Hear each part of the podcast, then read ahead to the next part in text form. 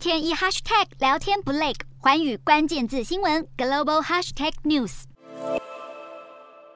六月一日晚间，台湾方面很临时且很高调的宣布了召开台美二十一世纪贸易倡议的记者会，但美国官方只发了新闻稿。当时大家都在看葫芦里到底卖的是什么药。六月二十七号，台美双方在华盛顿特区举行了首次会谈，据称将发展出一个宏大或宏伟的谈判路线。台美双方在十一个领域将做出高标准承诺，以及达到对经济上有意义的结果。听起来好高大上，但实际上呢？这次台美间的倡议只是政治意向的表达，无设法律层面的约束。我们更要注意的是，如果说这是二十一世纪的新型经贸伙伴关系的话，可必须先看看里头到底有多少是台湾想要或急需要，哪些又是美国想要或想推动的，这才是台湾谈判的重点。新不新其实无所谓。这些承诺涵盖了一系列贸易相关的领域，包括贸易便捷化、监管实践、农业、反贪腐、中小企业、数位贸易、劳工、环境标准、国营。企业以及非市场政策及行为，跟过去台美双方磋商一样，仍未提及经贸自由化的重大细节，尤其是未见降低关税、市场准入等等。里面洋洋洒洒写了十一大项，仍是以过去我多届政府所谓堆积木，能做能做就先做的方式为之。台湾方面说，如有需要，不排除再加码，例如关税减让或服务业市场开放，可向积木再堆上去。但这需拜登政府获得国会授权才能有进展。这其实是台湾厂商。最希望见到的，可惜目前连指纹楼梯响都不可得。反而，一九九四年美台贸易暨投资架构协定 （TIFA） 以及后续的一连串谈判，涉及了许多实质的议题，看来相对务实。